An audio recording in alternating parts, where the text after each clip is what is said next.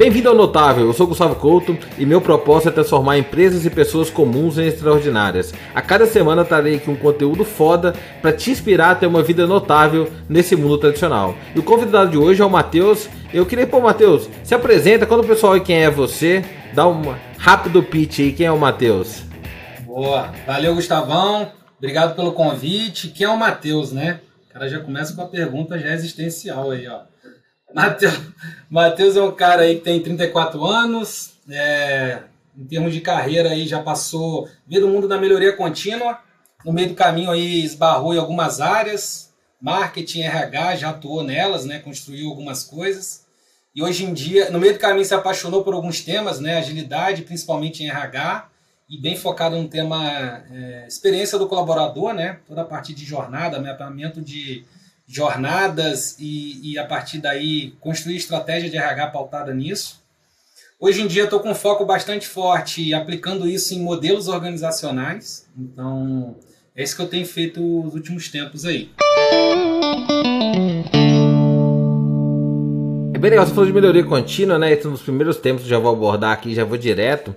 É assim, Matheus, eu acho que o foda, assim, eu também vim da, da, dessa, da do modelo de gestão, depois do Lean, né? Iniciei nessa forma minha carreira.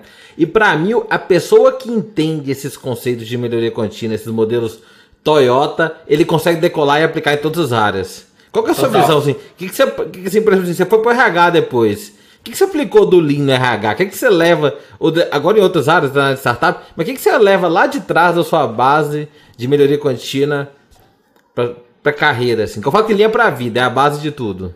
Boa. Eu acho que tem uma coisa que. Se eu for começar a falar do RH, a gente vai até chorar, né? Porque o RH é a última, tem sido a última área em todos esses grandes movimentos, né?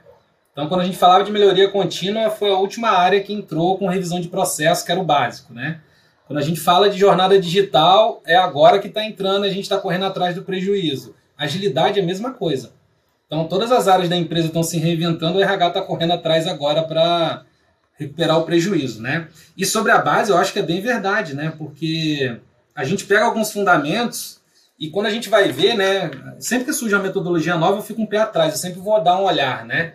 Ah, surgiu agora o OKR, pô, vamos lá dar uma olhada, né? E quando eu olho a base, né? Tem um, alguns conceitos que já são antigos, né? Nada mais é ali, mais macro é o desdobramento aí pelas diretrizes, né?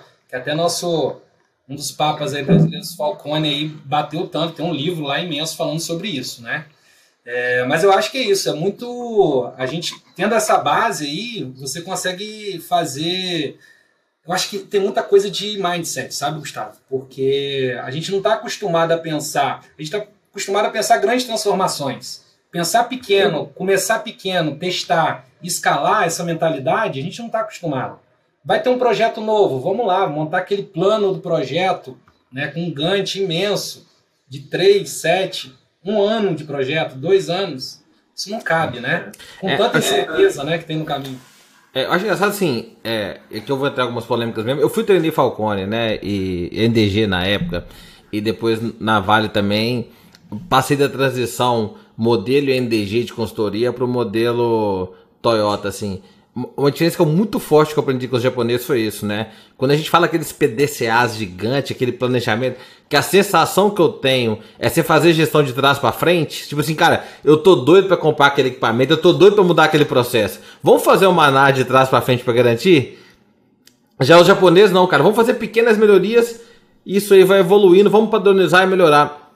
Acho que a maior diferença que eu vi da forma como os japoneses trabalham da forma como as grandes consultorias de gestão do Brasil trabalham, é justamente essa, né? Elas acreditam que um grande plano vai, ser, vai dar certo. Os japoneses são mais ágeis nesse sentido, e para mim a semelhança é muito igual. Vou, vou fazer pequeno, vou, vou executar pequeno, é tangível, é rápido, eu aprendo e dou um passo. É tangível, é rápido, eu aprendo outro passo. Mas aí, é, perfeito. É, quando a gente vai para a empresa, né? Quando a gente vai para as aprovações executivas, de dinheiro, né? Que para você saber aonde o que, que é prioridade para uma empresa é aquela máxima, né? Olha lá o orçamento onde tá, onde estão as grandes linhas, né? E sempre você precisa, né, de ter um orçamento. E na hora de dessas aprovações, A galera executiva, o que, que ela te pede? Ela quer ter certeza. Me mostra o business case que mostra aí que vai dar certo. Não, não sei, né? E eu tive algumas passagens que foram bem legais, que a gente teve que introduzir esse modelo de pensar, que é assim, ó, o projeto, a visão de longo prazo é essa. Né? Lindo, esse sistema de RH aqui todo integrado, né? um ecossistema todo plugável, que eu consigo conectar todo o meu ecossistema de startups. Mas ó, eu estou vindo aprovar a primeira fase, que é um discovery, que eu vou entender o que, que eu tenho que fazer e a partir daí eu vou refinar esse custo. Então eu tenho aqui ó, X mil, X milhões que eu quero que você aprove para eu voltar aqui com um plano mais estruturado do que eu vou fazer. Não, mas espera aí. Como assim eu vou aprovar um dinheiro para você descobrir o que precisa fazer? Aí começa aí a confusão, né? E é, é mindset, isso é, mind, é mindset aí pesado, né? Não, bacana. Eu, eu fiz há duas ou três semanas atrás, eu fiz o planejamento estratégico do Manduça, das maiores do Brasil. E assim, hoje eu tô no perfil, o cliente, cara, ou o cliente acredita, essas coisas, ou o cliente acredita no que eu acredito e confia em mim, ou tchau. Porque no início da carreira como consultor, você acaba sendo puppet, assim, entendeu? O RH, o diretor te direciona, você faz o que ele quer. Hoje não, cara, hoje eu vou no que eu acredito, assim, consegui chegar nesse, nesse modelo, como modelo financeiro, modelo de conquista, de, de ter mais liberdade, né? E aí, cara, indústria tradicional, zona, líder de mercado para países maiores, até, até postei no meu Instagram, é, e aí, cara, na reunião o pessoal querendo fazer o planejamento estratégico de 2021. Então, assim, cara, por que vocês estão discutindo a ação de novembro? Cara, preocupe em fazer o março bem feito, cara. Se vocês não fizerem nem janeiro bem feito, nem fevereiro. Vamos. Acho importante ter um norte macro do médio e longo prazo. Acho que sim, acho que isso é válido. Você ter uma meta ali e tal, um objetivo. Talvez não precisa uma meta tão precisa, mas um objetivo sim, acho importante. Mas vamos colocar nossa energia num planejamento muito bem feito de curto prazo, aprender e evoluir. E aí acabou o primeiro trimestre, a gente faz uma sprint aí de mais três meses e evoluir. E assim, fui engraçado. Eu sou engenheiro químico, né? Não sei se você sabe, eu fiz engenharia química, uhum. mas eu nunca trabalhei na área. Tinha um monte de engenheiro químico na sala, um monte de engenheiro tradicional de indústria, gente com 30, 40 anos de indústria. Cara, a galera viajou, pirou nisso. Porque, tipo assim, os caras podiam me detestar e a galera adorou. E eu falei sobre ágil sem os caras saberem que eu tava falando de agilidade. Aí, ó. né? E, é, e é, eu acho que esse é o mérito da agilidade, né? Ela trouxe esse pensamento, quebrar em partes menores, combina o valor que você vai entregar já rápido, né? Na primeira sprint já tendo valor, entregando valor, para depois ir evoluindo, né? Mas não é simples, né, Gustavo? Que bom, cara, que você conseguiu ter essa conversa, né? E a galera reagiu bem. Geralmente é o inverso, né? Geralmente precisa ter alguém lá, né? A gente sempre fala, tem que ver quem que vai ser o cara que vai ser o, subversivo, né? Que vai querer hackear isso com a gente, né? Sempre a gente tem que pegar uma liderança para ser o é, e dizendo que hoje você está na Natura Startups, né? Natura Labs, né?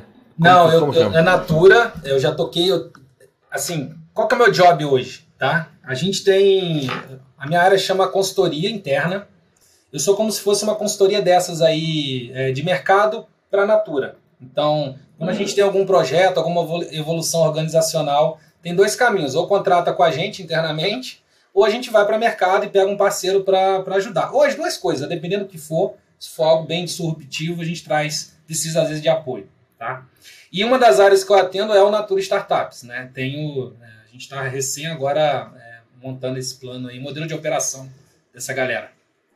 É, eu gosto bem desse modelo de consultoria interna porque você tem os mesmos valores da empresa, né? Você não chega alguém com um valor diferente, porque querendo ou não, isso impacta muito na cultura da empresa. Achei bem legal você ter esse modelo. Sim, é... sim. E o nosso desafio é muito esse, tá? E a gente acaba, nesses projetos, a gente consegue até acelerar algumas etapas, né? Que geralmente você traz alguém externo é bom que ele chega bagunçando, né? Desafiando, trazendo um olhar que nem você chegou lá no planejamento estratégico dos caras aí. Já chegou trazendo uma nova visão. Por outro lado, né, os atalhos, ó, peraí, é isso, mas ó, faz dessa forma aqui, ó, tem esse contexto. Já tentamos isso no passado, tá? Só para você ter no radar que alguém pode ter resistência. Então, a gente consegue ter esses atalhos. É eu tô rindo, eu tô rindo aqui porque eu lembrei um negócio bem interessante, porque tipo assim, eu trabalhei na Vale, né, empresa e tal, e era do corporativo, era área corporativa semelhante a essa, tá, área de, de consultoria e gestão. Na verdade, existiam duas áreas, uma que escrevia o modelo de gestão e outra que aplicava com consultoria. Eu era da que escrevia o modelo de gestão. Mas assim, que engraçado, quando você trabalha numa grande empresa, eu não sei como que é, talvez nem vou entrar nesse detalhe da Natura nesse sentido, não foco aqui, mas eu trabalhava na empresa grande, eu não poderia falar ou questionar vários paradigmas da empresa. E hoje, como consultor, eu sou pago para falar aquelas coisas que eu era proibido de falar. E quando eu chego no cliente grande, muitas vezes o cara contrata o consultor externo para quê? Me, dá o, me pede para dar os recados por fora, é, sabe? Porque ninguém se... pode falar, isso é muito engraçado. Já te dá a lista, né? Essas frases aqui, ó, isso que você tem que desafiar. E, e, e, como missão aqui diária e de papel meu, a gente tem esse papel de desafiar mesmo o status quo, sabe? E é bem difícil às vezes, sabe? Porque algumas vezes você precisa ter contexto, né? Se, se você não tem alguém para vir e falar qual é o desafio, né? Porque qual é o contexto das coisas que eu pego aqui, né? É assim, é, a gente vai precisa fazer um redesign, uma redesign de alguma área, ou a gente precisa criar uma área nova porque a gente está entrando em um novo negócio, um novo produto ou um rearranjo, né? É, e, e muitas das vezes a gente não tem esse histórico, é coisa nova. Então precisa vir procurar referência. E onde estão essas referências? Às vezes, às vezes não tem. Às vezes é realidade muito nossa, né? E aí, meu amigo, tem que conversar com, fazer aquela velha, aquele velho entrevista aí com os stakeholders, né? Que você deve ter feito um pouco aí, né? Primeira etapa, vamos mapear stakeholder entrevistar. E a gente faz parte disso, né? E aí já viu, né? O que vem de viés aí dessa galera que a gente tem até que tomar cuidado. Eu acho que esse é um desafio, não sei como é que você lidava. Tem um desafio aí também, né? Numa dessa aí, que você às vezes vai passar os recados, você pode não concordar, né? Um recado que você passar. Talvez é algo que não. Epa, não cabe, né? É, é, é, tem que saber. É, quando eu era interno, eu tomava mais cuidado. Quando eu comecei como consultor também. Hoje eu já tô mais assim, cara. Eu já tenho, eu acho que eu tenho credibilidade e confiança para poder dar as porradas que precisam. E aí, se o cara. Novamente, né? Me, me procuraram recentemente para dar um treinamento sobre um tema que eu não acredito, cara. Eu fui lá, fiz uma proposta colocando as coisas que eu acreditava. A pessoa, não, mas a gente quer o outro. Fala, ah, beleza, cara, não acredito nisso, sucesso, procura alguém que acredita, cara. Porque tem muito essa questão de feeling, né? De propósito, de você. Pô, gestão, gestão é um negócio de coração, né? A mente caminha junto, a razão caminha junto com o coração. Então, se você que tá trabalhando, cara, você tá fazendo pelo dinheiro, cara, Total, total. E aí, ó, já pegando um gancho para um outro tema aí, né, que eu tenho visto muito, né? Nesse, eu estava na, na, Natura até 2019, 2019 eu saí e fui para uma startup, né? De que o objetivo era montar uma plataforma de experiência do colaborador. E eu comecei a ter contato com muita empresa que estava começando essa jornada, né? E muitas das vezes os briefings que a gente recebia é: eu quero implantar um sistema de RH, um aplicativo, né? Então, pera, Calma aí. Você não precisa de um aplicativo. O que está por detrás, né? Você já sabe quais são as dores, né? Então, o que a gente, o meu maior desafio era introduzir essa lógica, né? Entender a jornada do colaborador. E eu tenho visto que para o RH agora esse tem sido um caminho aí de erro, né? Que é, cara, partir cismou que o mundo é digital, eu preciso de um aplicativo. Ninguém aguenta mais um aplicativo, né? Que, que, e agora, então, nesse mundo aí de pandemia, de virtual, né? Tem mais uma tela, tem que olhar para mais uma tela, meio que, meio que é isso, né? Tem uma provocação que a gente faz até, não sei se você já viu esses, esse material, que é a pirâmide de Maslow cruzando a necessidade humana, as necessidades humanas com as necessidades do mundo digital, do mundo digital, né? Que ela na base tem aquelas coisas básicas, né? De sobrevivência, comer, beber água, alimentação, e para o mundo digital são outras coisas que entram, né? Então é Wi-Fi de qualidade, né? Você tem uma política às vezes de device, você tem um equipamento adequado. Então, cara, não dá para você querer falar de aplicativo, né? Se você está atrasando salário, por exemplo. É, é não faz o menor sentido. É, sim. Não, não faz sentido nenhum. Esse tema de jornada, porque toca em, em várias coisas, cara. O RH, eu acho que a agilidade também consegue ajudar muito o RH nisso, que é ah, precisa rever lá o plano, a estratégia de benefícios. O RH se fecha numa sala uma semana, vai lá fazer bench com o mercado, parará. faz tudo certo. Só esquece de uma coisa: consultar o colaborador. É. O que, que o colaborador quer? O que, que ele acha do plano? Se bobear, ele até gosta, você nem sabe. Às vezes ele gosta do, do jeito atual, né? Às vezes a mudança é. que ele quer é bem menor do que você está fazendo, né? É bem legal porque assim, quando eu pego seu currículo é muito parecido com o meu, das pessoas que eu conversei aqui até agora, que eu vejo no mercado, eu tava muito para falar com você, que é muito interessante. Quando eu vejo seu currículo, assim, gestão, aí pode ser de NDG, Toyota, Midori Cantina, etc. depois design thinking, design de serviço, para depois ágil. E eu falo para todo mundo assim, da mesma forma como o, o, o Lean é base para tudo, eu entendo que o design de serviço, que engloba o design thinking também, né? Desenho, cara, é a, é a base para inovação. Hoje eu falo com as pessoas assim, cara, você quer ser um bom profissional de agilidade, cara? Entenda Lean Design de Serviço. Você quer ser um bom profissional na área de, pô, de CX? Não interessa o que eu fazer, cara. Entenda esses dois conceitos, né? É, tem um básico aqui que eu acho que foi também a grande sacada. Assim como o ágil, a sacada foi dessa coisa de ser simples, entregar valor rápido. Design thinking, design de serviço tem a coisa do método, de você conseguir, numa sessão, brother, você já consegue ma mapear uma série de coisas, fazer a galera refletir com o método por trás sustentando. Né? É, é difícil dar errado, né? Eu nunca participei de uma sessão dessas que a gente não saiu com coisa assim, cara, bizarramente é revolucionária, assim, sempre tem alguma e sim, coisa. simples e revolucionárias, a maioria das Exato. vezes, né? Exato. É. é. Eu sou engenheiro químico, né? Então o que a gente fala da faculdade de engenharia química, cara, é mapear processo. Engenharia química é se você é, é, é desenho de processos industriais. Depois eu fui trabalhar com mapeamento de processo de manutenção de aeronaves. E depois eu fui para a indústria Maravilha, mapear processo. Na Vale, mapeamento de processo fazia parte. Então, assim, pegar um, 8 a 9 anos da minha carreira acadêmica e profissional, mapeamento de processo, né? Clássico. Só vendo o problema, né? Só vendo resolvendo o problema dos outros. Desenhando processo. Aí, cara, chegou 2012, final de 2012, quando eu conheci design de serviço, eu entendi assim, porra, bicho, como é que eu trabalhei oito anos mapeando processo, sem olhar pro cliente? Porque design de serviço que, cara, beleza, vou te ensinar a mapear processo, mas pelo ponto de vista e pela experiência do cliente. Porque porque o link que é desperdício do link, tudo que não entrega valor para o cliente. Então, se você Total. não tem uma visão do cliente. Total. E eu, no tela azul, eu falei, cara, como é que não me ensinaram na faculdade que tinha um ser humano ali, né? Tipo assim. É. E a gente acabou perpetuando isso, cara. Eu lembro os mapeamentos que eu fazia, sem ter esse foco, a gente estimulava o cara a pensar assim também. Me conta aí como é o seu dia a dia. Né? Como é que você faz? Onde começa o seu processo? Entendeu? Em um momento a gente estava vendo a jornada aí do, do cliente, né, do colaborador, enfim, né, do, do, do usuário aí. Pessoal, você me pergunta no Instagram, ah, me fala de um curso, uma dica de carreira. Quem está aqui né, nesse público público aqui do podcast que quer crescer, evoluir de carreira, cara, eu falo assim, cara, tem uma fundação boa de Lean Toyota, base, não estou falando do modelo das consultorias brasileiras e não estou falando de Seis Sigma, mas tem um entendimento do que, que é a, a filosofia, a cultura do Lean e a outra é, cara, estuda jornal, design de serviço.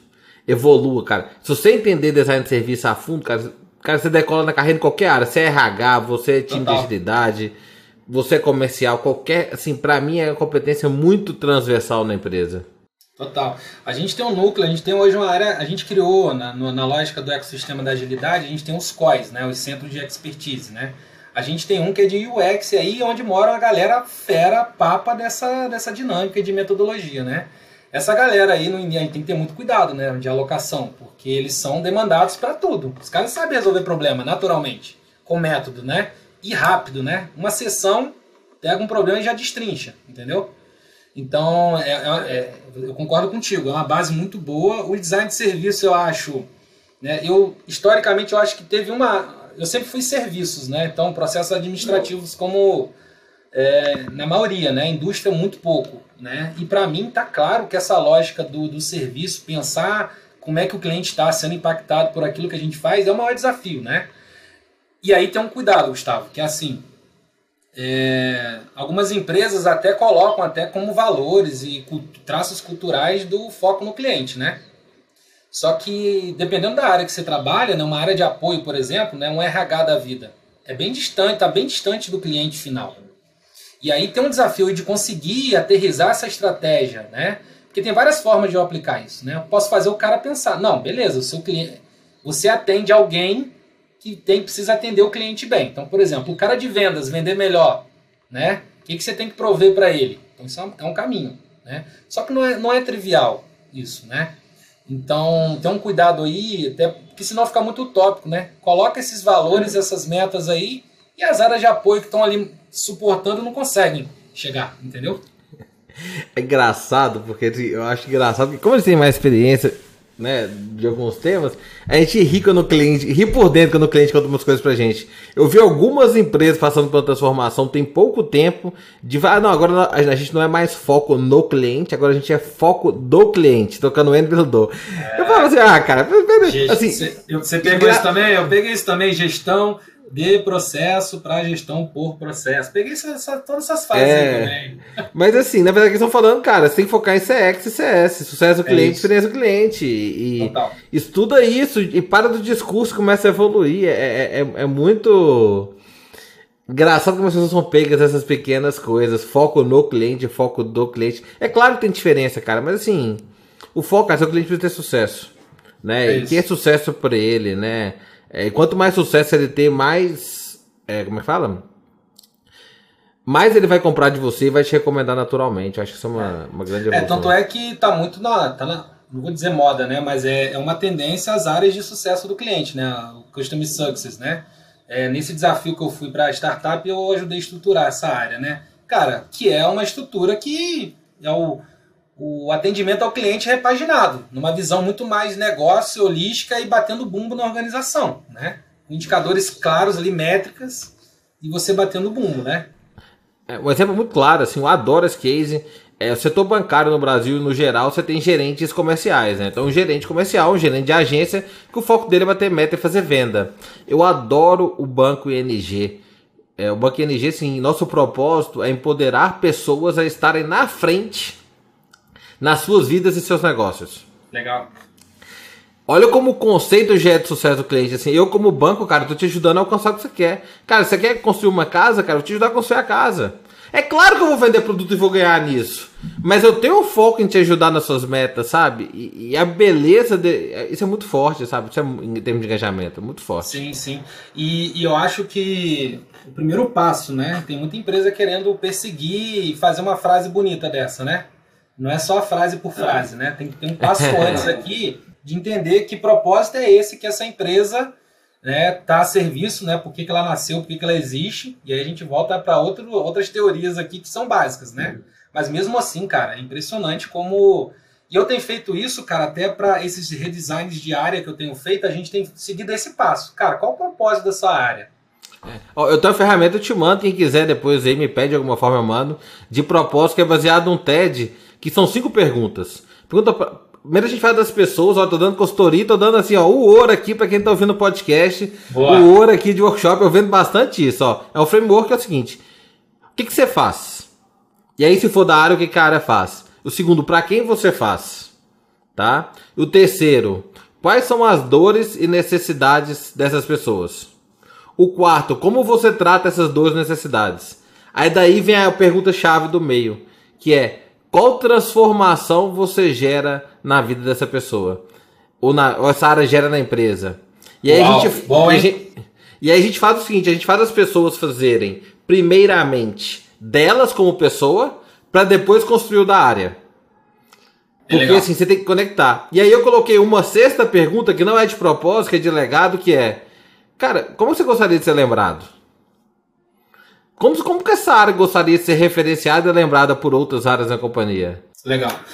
E Gustavo, você não sabe, cara, tem uma. E hoje, até, se eu for falar o que, que eu sou especialista, cara, eu sou especialista em design e redesign organizacional, né? Nem de jornada do colaborador. Mas tem uma coisa que eu gosto de fazer é quando alguém reclama assim com o RH. Preciso de recursos, né? E aí o RH chama a gente para fazer um olhar mesmo detalhado do processo, ver capacity e tudo mais. E sempre que vem, eu sempre gosto de estar na conversa inicial, né? Porque muitas das vezes, cara, não é que você precisa de recurso. Na verdade, você não tem um propósito claro definido.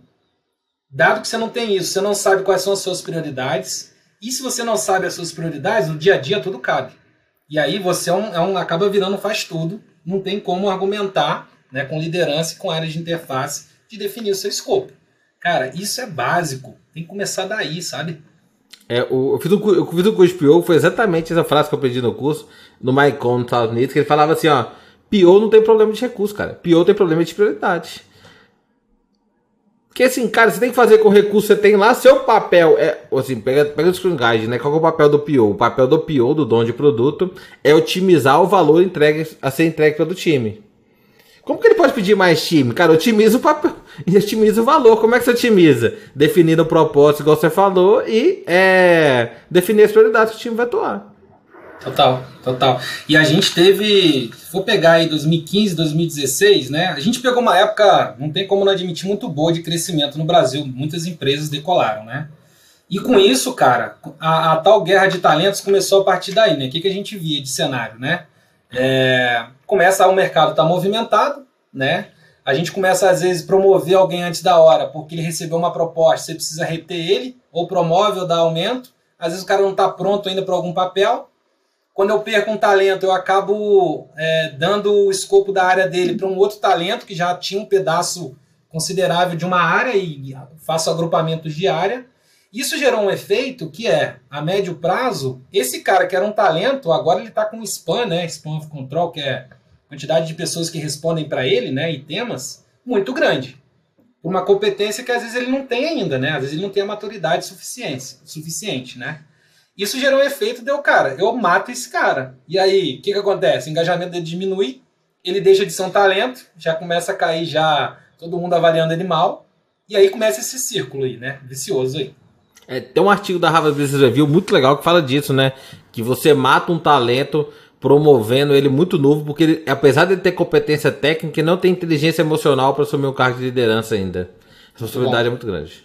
E geralmente, cara, quando a gente entra para entender é, essas questões de design, de capacity da, das áreas, no fundo, no fundo tem isso, né? É um gestor que não prioriza, uma, não tem, a gente não tem clareza da área, né? É, são agrupamentos que foram feitos né, e arranjo de áreas que não fazem sentido, né? E muitas das vezes, Gustavo, eu não entendo, às vezes, do que a área entrega, né? O conceito. Eu vou lá conversar com o cara do marketing, às vezes eu não, eu não sou o papa do marketing, né? Eu sei o básico, né? Minha forma, eu fiz ADM, manjo, né? A gente lê, a gente sabe. Só que eu não preciso saber, né? Eu vou questionar como ele opera. Então, qual é o seu modelo operacional? Como é que se divide a sua, a sua área, né? Ela deve ter alguns pilares de entrega, com base né, em estratégia que você precisa tá linkado, né? Começa a entender daí, para depois aterrizar em processo, entendeu? Porque se esse início não tá legal, com certeza o processo está aterrizando, ele não está negociando escopo e tá tudo confuso. Cara, e esse negócio é um bit byte o RH hoje não tem, eu vejo, pelo que eu vejo, né? A gente não tem essa formação como base para o RH, o design organizacional, mas é um negócio que agora, em tempos de pandemia, a gente precisando aí reduzir custo, otimizar, trabalhar engajamento, se não tiver legal, bicho, derruba, entendeu?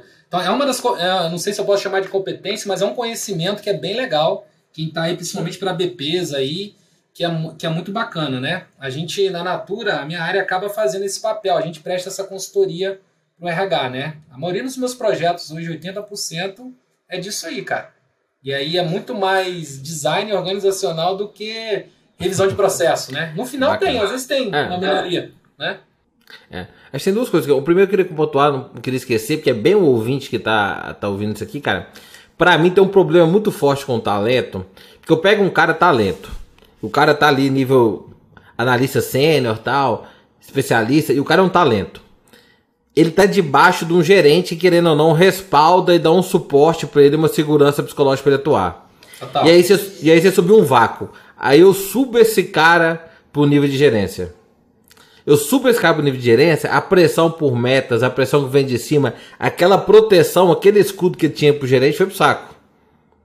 E aí você pega também um momento de vida, porque geralmente esse cara tá um pouquinho mais velho, então ele tá aí com uns 30, 35 anos, que ele tá financiando apartamento, ele tá tendo o primeiro ou segundo filho, ele tá com uma série de responsabilidades que ele até tem medo de perder o emprego errar. Então você tirou esse cara de uma zona de conforto que ele poderia inovar e ter bastante resultado.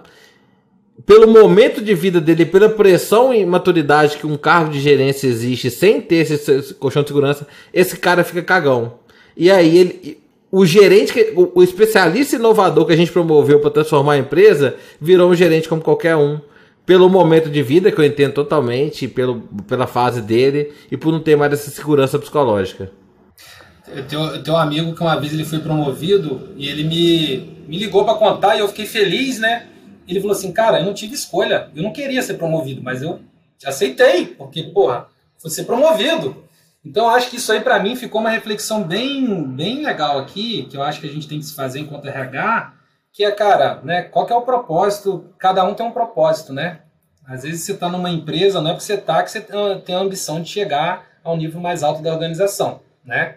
Geralmente tem, eu acho que talvez 80% sim, mas vai ter uma galerinha que não, não é tão importante isso, né? Ele, precisa, ele prefere muito mais se realizar ali no que ele faz e ter tempo aí de repente para trabalhar menos ou trabalhar no horário, né? Nem é trabalhar menos, é trabalhar no horário, que é o desafio hoje, né?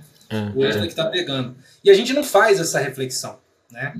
E eu acho que tem duas coisas aí. Jogar essa, essa responsa para o RH não acho correto, não é 100% do RH essa responsa. E a gente precisa empoderar os gestores e dar base para ele poder fazer essa conversa com, com quem ele lidera, né? Que esse cara que está ali no dia a dia entende tanto da área e também acompanha o colaborador para poder palpitar e fazer essa mentoria, né? Jogar para o RH também não é o correto. O RH tem que dar as bases, tem que fazer essa, ajudar nessas reflexões, mostrar os caminhos de carreira, né? Que, que é outro ponto polêmico, né? Caminhos de carreira. E aí? É. O que, que você acha disso, Gustavo? Temos que ter é. caminhos de carreira definidos na organização? Eu acho jamais, assim. Porque eu acho que a partir do momento que você tem uma trilha de carreira, um caminho de carreira pro cara, você tá dizendo para ele, você tá dizendo para ele que você, como empresa, ou o cara, o cara tá delegando, na verdade, a coisa mais importante da vida dele, que é o futuro da vida dele. Ou pro chefe dele ou pro RH. Eu acho que quando a gente fala de RH, o RH tem que ter um mapa de oportunidades com muita transparência, que o cara pode escolher onde ele vai navegar. Mas o funcionário, a pessoa tem que saber que não é um plano de carreira do RH, um plano de carreira do gerente dele, cara. É o que ele quer para a vida dele, como ele quer evoluir na vida dele. Eu acho que o RH tem as oportunidades, o chefe dele tem que, tá, tem que ter transparência e coragem para liberar ele pro caminho que ele quer ir, empoderar para onde ele quer chegar. Tem aquele negócio de empresa também, né? Pô, tem um cara que é super talento, eu amo esse meu funcionário, eu não vou deixar ele sair pra outra área, ele vai pro concorrente, porque, tipo assim, cara. É, é assim, né? Mas eu vejo assim, eu, muitas vezes eu vejo jovens talentos querendo saber da empresa plano de carreira. Eu acho que o erro tá aí, cara. É seu plano de vida, não é da empresa, não é RH. Total. Vo, você tem que saber o que você quer pra sua vida. Carreira, a gente acaba jogando a resposta aí pro RH, mas na verdade, tanto colaborador quanto gestor joga, né? E aí, RH? Qual é a carreira do meu colaborador? E aí, RH? Qual é a minha carreira, né? E na verdade isso deveria ser uma tríade, né? Os três têm responsabilidade sobre isso e eu acho que o colaborador ainda mais. Primeiro ele tem que entender, fazer uma reflexão do que, que ele quer né, para a vida dele, qual é o propósito, e a partir daí ele fazer essas conversas, né? Muita gente fala, né? Faz aquela analogia, né? A gente tem um mapa, uma coisa é você ter um mapa, né, que tem várias possibilidades, outra coisa é você ter uma bússola, que vai te dar um norte.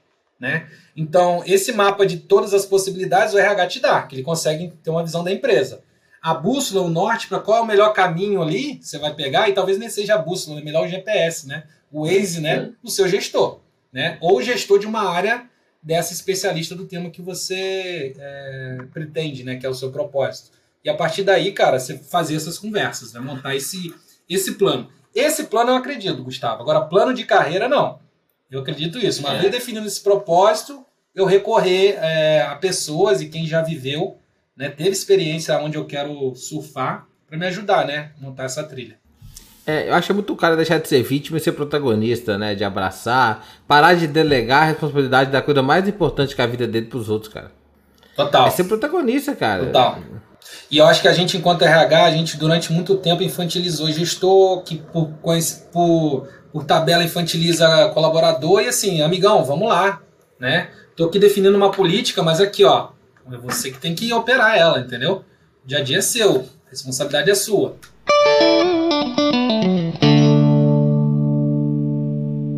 É. Eu queria resgatar aqui a questão de design de serviços, contar um pouco a minha história, o que, o que foi o grande clique na minha vida e carreira sobre design de serviço. Até 2012, né, engenheiro e modelo, modelo de gestão para a indústria dessas grandes consultorias brasileiras, eu falava assim, pô, legal, mas não fazia sentido para as áreas corporativas dentro de grandes empresas o modelo de gestão de indústria. Quando você pega uma Vale, por exemplo, você tem a área de produção, beleza, cara. Mas quando a gente pega ali uma boa parte dessa empresa são áreas de suporte. Você tem finanças, você tem marketing, você tem RH, você tem várias áreas corporativas. E para esse mundo corporativo, eu entendia, não corporativo nesse mundo de apoio, de área de suporte, até mesmo na indústria, que a gestão para a indústria não fazia tanto sentido. E que aí que eu acho que foi um clique na minha carreira e ter migrado para consultoria nesse sentido. Eu falei, cara, essas áreas são áreas de serviço. Então, uma estratégia de gestão de design de serviço funciona. Que não interessa que a indústria. Eu não vou vender para o chão de fábrica da tal unidade. Até vendi outro dia. Mas meu foco vai ser, por exemplo, RH. Meu Total. foco vai ser finanças. Meu foco vai ser jurídico.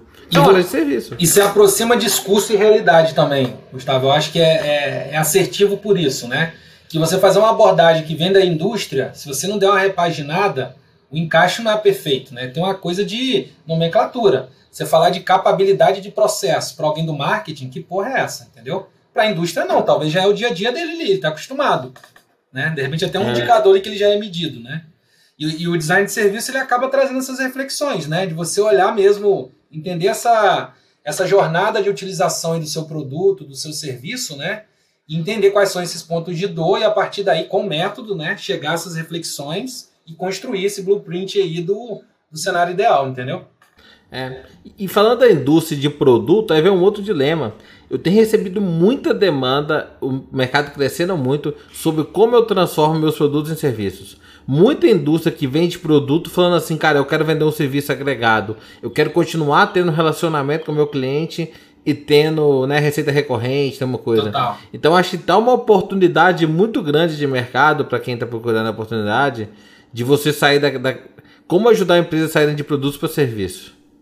É, acho que oportunidade tem, eu acho que essas empresas do mundo da internet que potencializaram isso, né, as SaaS da vida, né, o software service, as a service, né, e, e, e, é isso, esse é o desafio, né. Agora, como que é essa transição, né? E você vê hoje aí, né, tem uma, e tem uma galera que faz até o caminho inverso, né, tem, tem gente que é de serviço e começa a oferecer produto também agregado, né. Você pega uma, uma e, e, aí começa a ficar tudo confuso, né? Eu acho que é aí que pode morar a confusão, né? Você pega uma locadora aí, não vou falar o nome de, um, de uma, né, para não fazer merchan, porque você ainda não tem merchan aí, né, pago. Mas você hoje você aluga um carro, você pode adquirir alguns produtos, de GPS até o sem parar ali, falei uma marca, sem parar ali para você poder é, passar num pedaço sem pagar, estacionamento e tudo mais. Você paga por dia, por utilização. Se for analisar, é um produto, né? O cara agregou ali mas é uma recorrência, você está pagando por dia que você usa. É muito louco. Então. É, até, no, é, até no meu caso que é serviço, né? Livro é produto, eu vou lançar um baralho, é um produto. É, assim, é forma de somar né, a sua entrega, entregar mais valor para o cliente. Mas muita gente pensando assim, acha um grande nicho de mercado em consultoria como você transforma uma empresa de produtos em uma empresa de serviço, ou como você adiciona serviços à empresa de produto. Eu acho que é, um, é uma é. grande. E aí o dilema, o dilema nisso aí é o digital, né? Que é o mundo do digital, que é o físico com digital, né?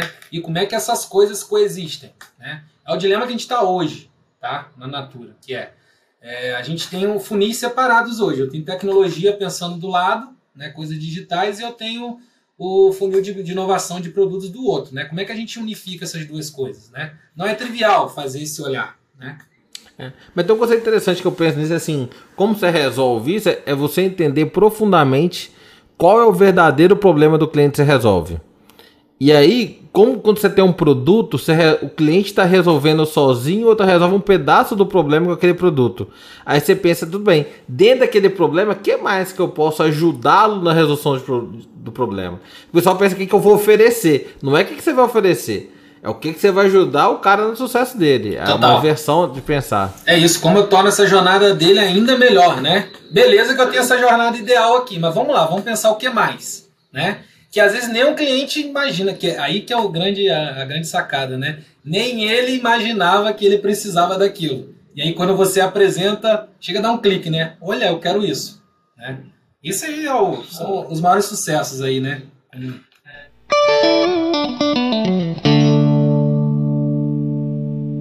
Quando eu vejo seu, sua história, sua trajetória de vida, é bem interessante. Você trabalhou em uma grande empresa, depois foi para uma outra grande empresa, e depois você saiu foi para uma startup, por exemplo. E depois você resolveu tirar um ano sabático, nós vamos falar disso já, e depois você voltou para uma grande empresa. Às vezes as pessoas têm medo, medo de sair, de arriscar. Primeiro ponto, sem falar do sabático, falar dessa experiência numa startup aí, que foi quase um ano, né, para eu acompanhar ali. Como é que foi? O que, você aprendeu? Como é que foi para um pequeno negócio, para uma startup, né, que tem muita tecnologia. Como você voltou diferente para a grande empresa depois disso? Assim, como que você estava nas maiores empresas do Brasil, foi para uma startup e depois voltou? Palavra é propósito, que é o que a gente estava falando antes. Veio de uma reflexão que desde 2017 eu estava fazendo, né? 2018 e, e, autoconhecimento é tudo, né? Quanto mais você entra, mais profundo e cada vez você tem mais clareza das coisas e consegue falar os nãos, né? Que a gente até falou que é tão importante, né?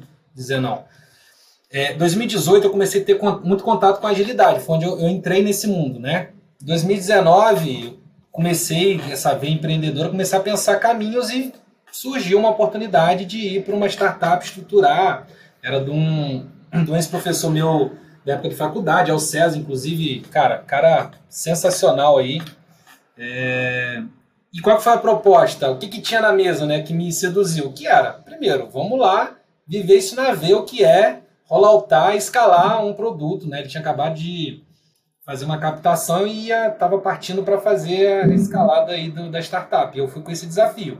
Por detrás disso, não era só o desafio pelo desafio, tinha um propósito, né? Sempre quis, cara, essa coisa de testar, vamos experimentar nova forma de trabalho e tudo mais, sempre me motivou bastante. Foi esse o desafio que eu fui. E aí, cara, é muito interessante, né? Porque um ano, foi até menos um pouco, foram seis, sete meses, valeu por muito mais, né?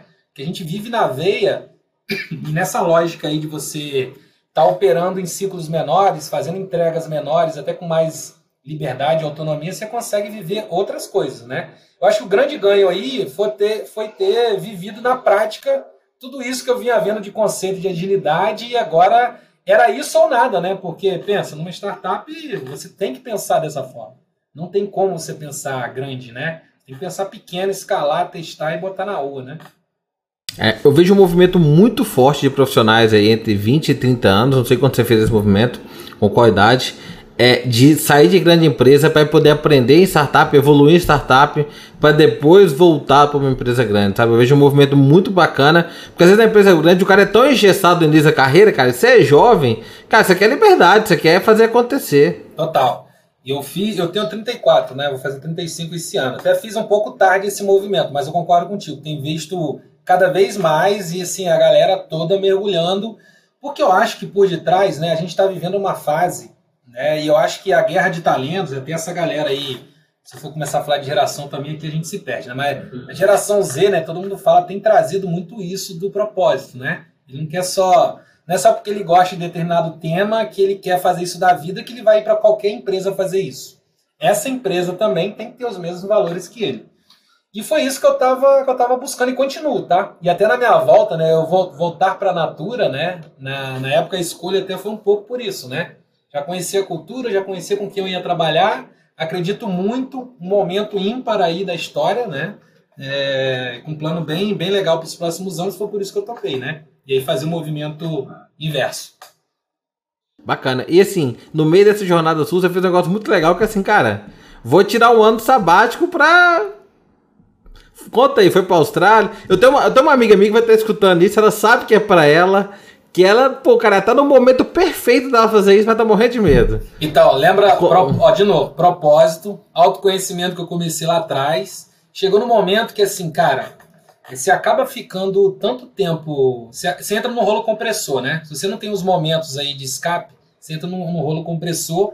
E não é trivial pensar propósito, rever rumo de carreira, você estando aí no picles, né? Você entra na empresa, você é um se é uma, uma cenoura, um pepino, né? Com o tempo, todo mundo é a mesma coisa, né? A teoria do Pickles lá, né?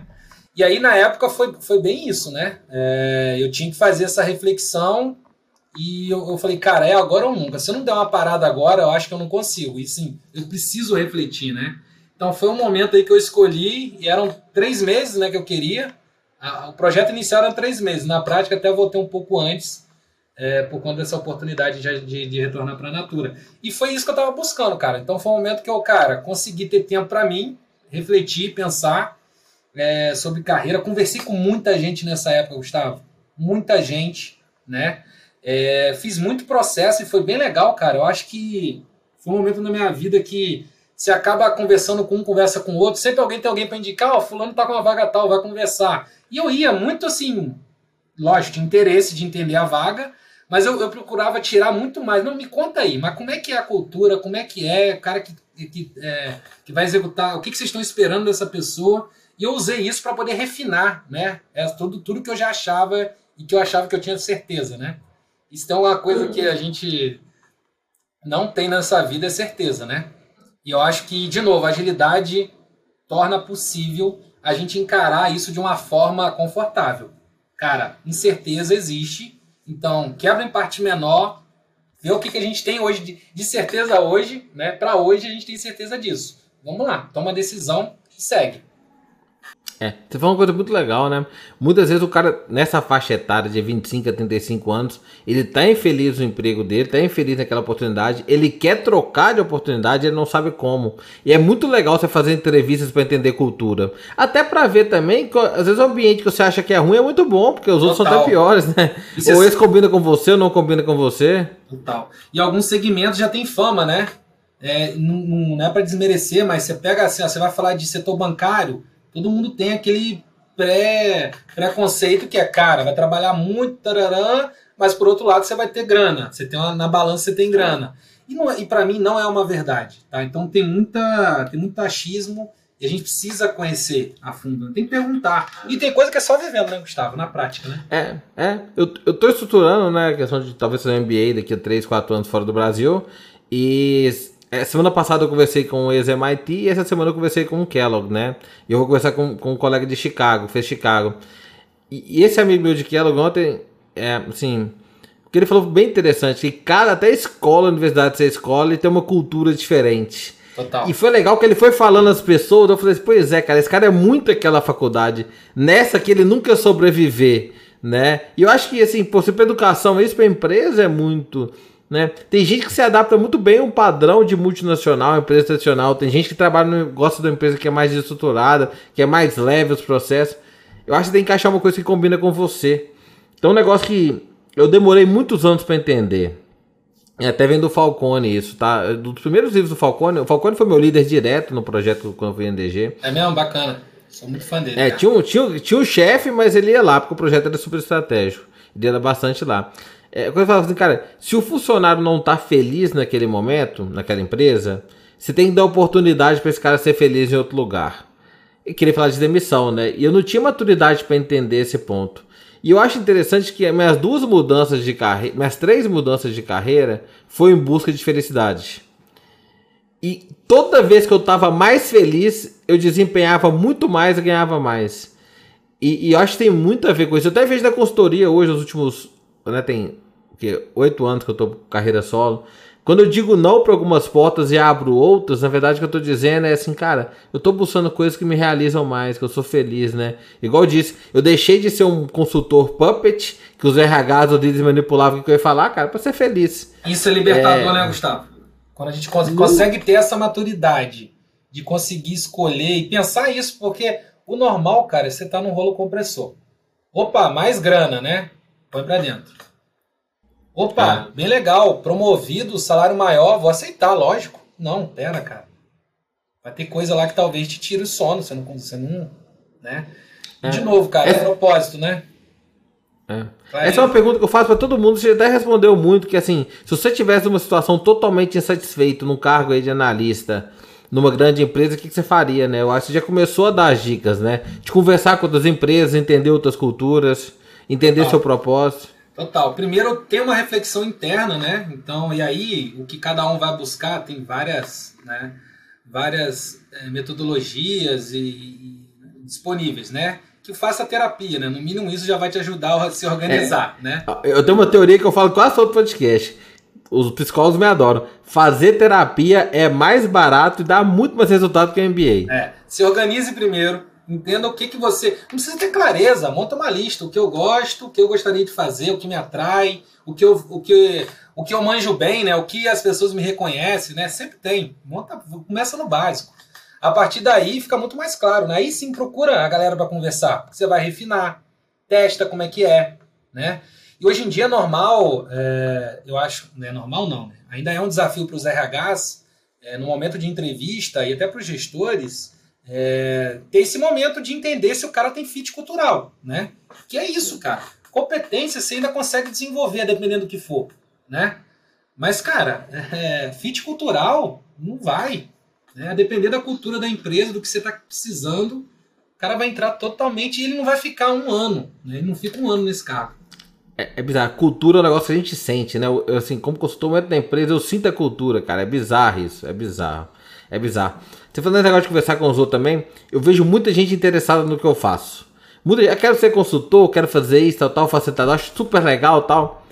Mas as pessoas não sabem que, assim, para dar um curso, por exemplo, de 8 horas, o sacrifício que tem por trás daquilo. É o cara quer ser o Neymar, a gente tá falando de futebol aqui em off, né?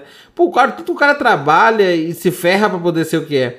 Eu lembro o dia que eu dei treinamento em Paracatu, é 500 km de Horizonte, para mineradora de ouro, cara. Eu acordei 6 horas da manhã, 7 horas tinha tomado café, preparei tudo de 7 às 8 na sala do hotel, acabei o treinamento 5 horas da tarde e dirigi, cara. Cheguei em casa meia-noite e 40. Quebrado, cara, exausto, porque não tem voo pra lá, tem que ir de carro. Aí você pensa assim, beleza, cara, você quer ser palestrante, mas você quer passar por todo esse estresse, sofrimento. Cara, não tem só lado bom, né? As pessoas, as pessoas têm que pensar que é o lado ruim de cada profissão. Sim, e tem uma coisa, né? Que é aquela. Já é até clichê falar, né? Quando você faz aquilo que você gosta, bicho, não tem. Você nem percebe, você faz isso e nem percebe. Talvez só quando você chegou em casa, que você foi dormir, ou acordou no outro dia que você, caramba, hein? Tô quebrado, realmente foi punk, hein? Porque não é, quando você gosta, você tá ali, ó. E aí tem um cuidado também, né? De você, e eu acho que pra, pra liderança, é, às vezes ele tá tão engajado nisso, né? Para ele tá tão certo que ali é o lugar dele, e talvez os liderados ainda não estão nessa vibe. Né? Ainda mais nesse nível que a gente está falando de analista, com certeza é difícil alguém no nível de analista já ter clareza do que quer para carreira. Geralmente é o cara que entrou no programa de estágio, escolheu ali, tinha três opções ali de, de áreas que ele podia escolher, ele acaba escolhendo o que chama atenção, a terceira às vezes é qualquer uma, coloca lá, geralmente o pessoal até brinca, né? É RH que a galera coloca, que às vezes não sabe, mas pô, RH é mais genérico, né? Não concordo, tem que ser assim.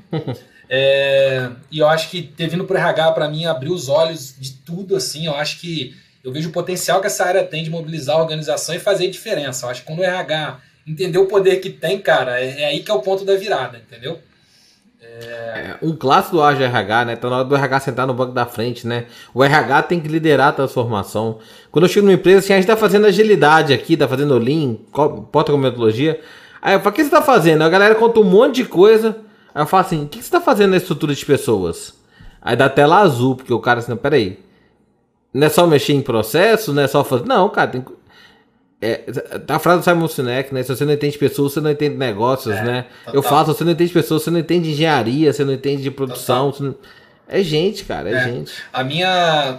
Os projetos que a gente pega aqui na Natura, a minha área fica dentro da VP de RH, né? A minha, a minha diretoria chama Organização e Gestão.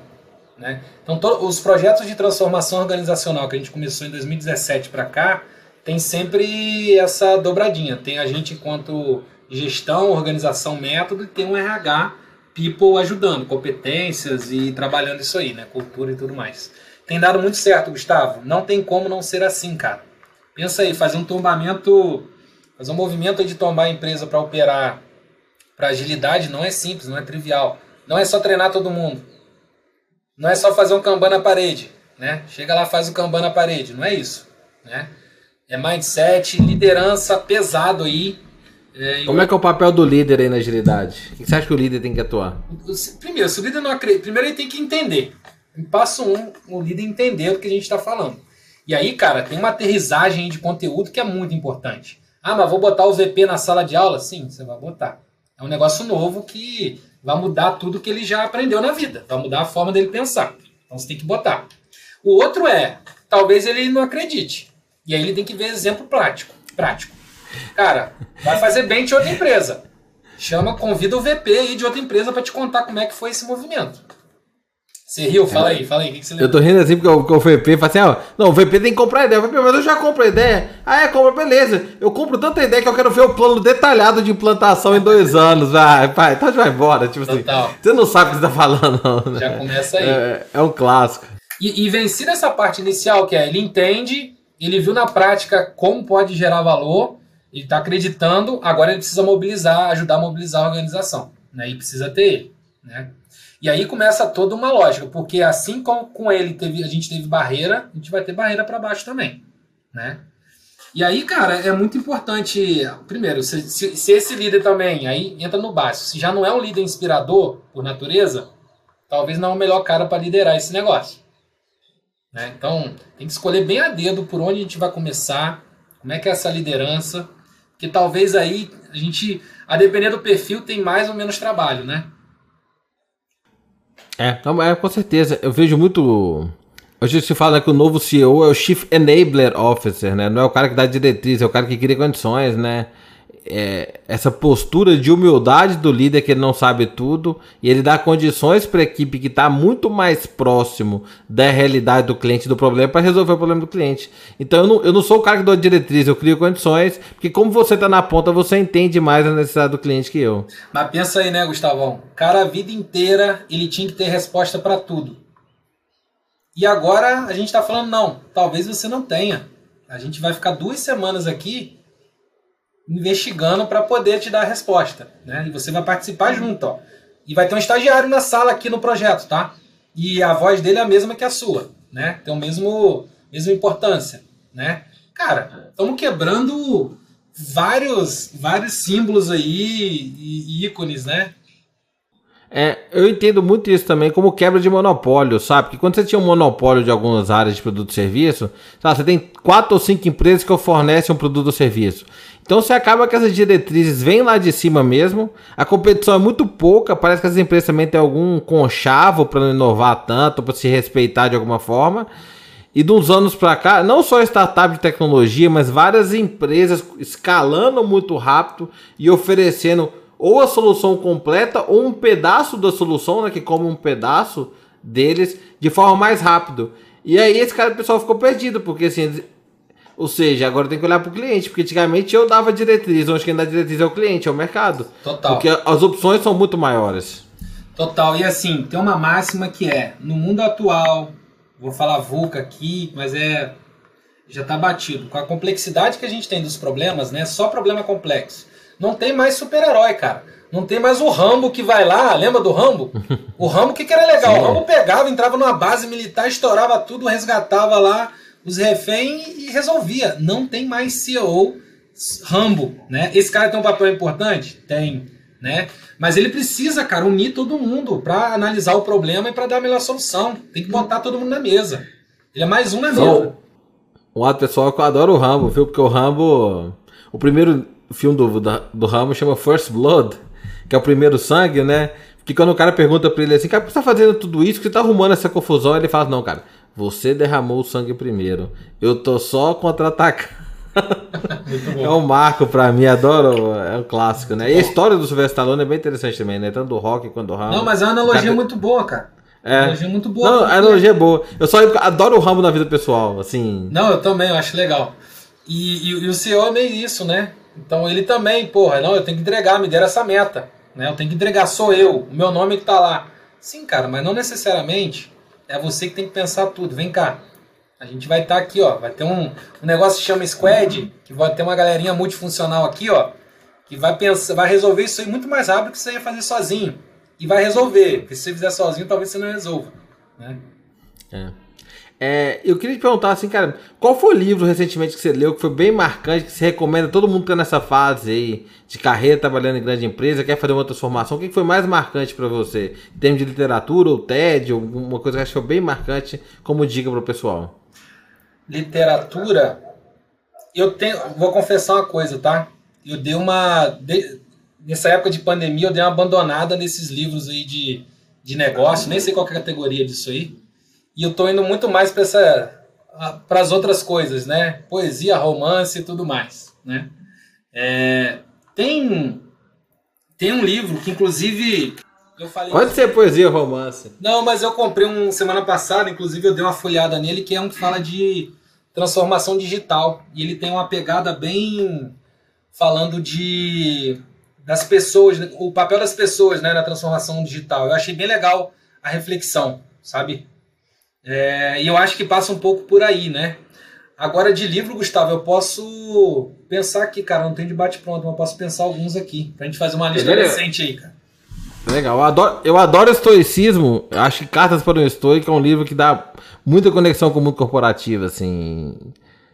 É, não sei se você conhece ou não, você lê, quem você gosta de livro mais filosofal assim também, acho que vale a pena quem está ouvindo conheça. Cartas para um Estoico. Você compra no Kindle 8 reais na Amazon, é transformador. Legal.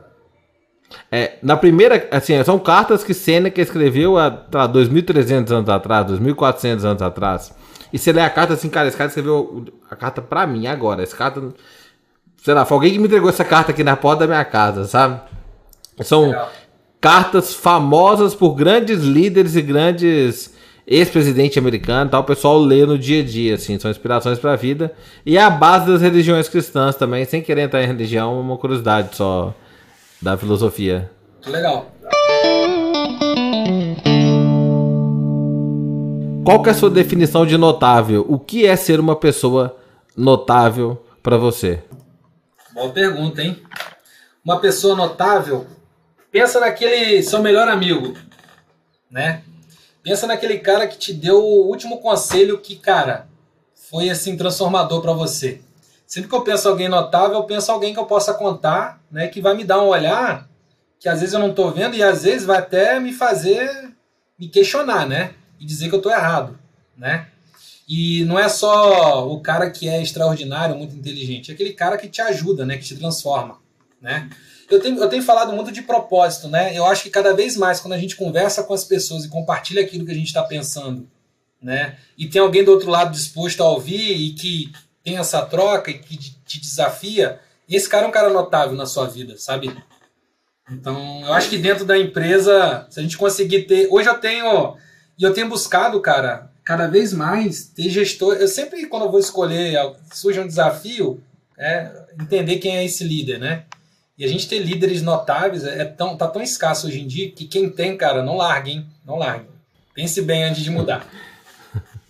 Ah, excelente, Matheus. Eu queria agradecer sua presença, dizer que eu te considero um profissional super notável por tudo que você tem conquistado, por tudo que você acha não só conquistado, mas tudo que você tem acreditado e buscado na sua vida. Eu acho a trajetória muito bacana. Estava muito interessado em conhecer mais e foi excelente trazer você aqui para o podcast. Então eu queria agradecer, dizer que eu considero você uma pessoa notável. Né? Pessoal, Matheus Curti, como é que fala o sobrenome? Curti? Curti, em algum momento teve a pronúncia bonita. É, é suíço isso aí, cara. É, é curtir, pode falar ah, curtir. Curtir, curtir, lá, né? Pessoal, procura o Matheus lá no LinkedIn, no Instagram, nas redes sociais. Gosta do Clubhouse também. Boa. E... Vamos fazer, hein, Gustavo? Vamos e fazer assim, uma pessoal, sala lá, cara. Bacana, espero no futuro próximo te trazer aqui de novo. E brigadão. E pessoal, gostaria, né, se você curtiu esse vídeo, não deixe aqui de dar o like, de, né, de se inscrever no canal e também compartilhar com amigos de vocês, né? Tem muita gente que tá vivendo uma situação que pode se beneficiar por essa conversa. Beleza? Grande abraço a todos, até o próximo episódio.